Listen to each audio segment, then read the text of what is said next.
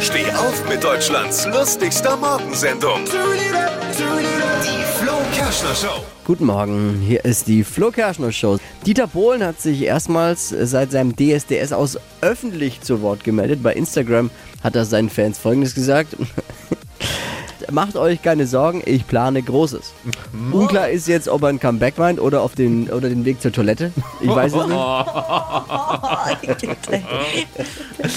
Dieter Bohlen sagt, wenn eine Tür zugeht, öffnen sich tausend neue Türen. Äh, Also beim Wendler war das nicht so, ne? Stimmt allerdings. Was hat Flo heute Morgen noch so erzählt? Jetzt neu. Alle Gags der Show in einem Podcast. Podcast Flo's Gags des Tages. Klick jetzt, hitradio n1.de.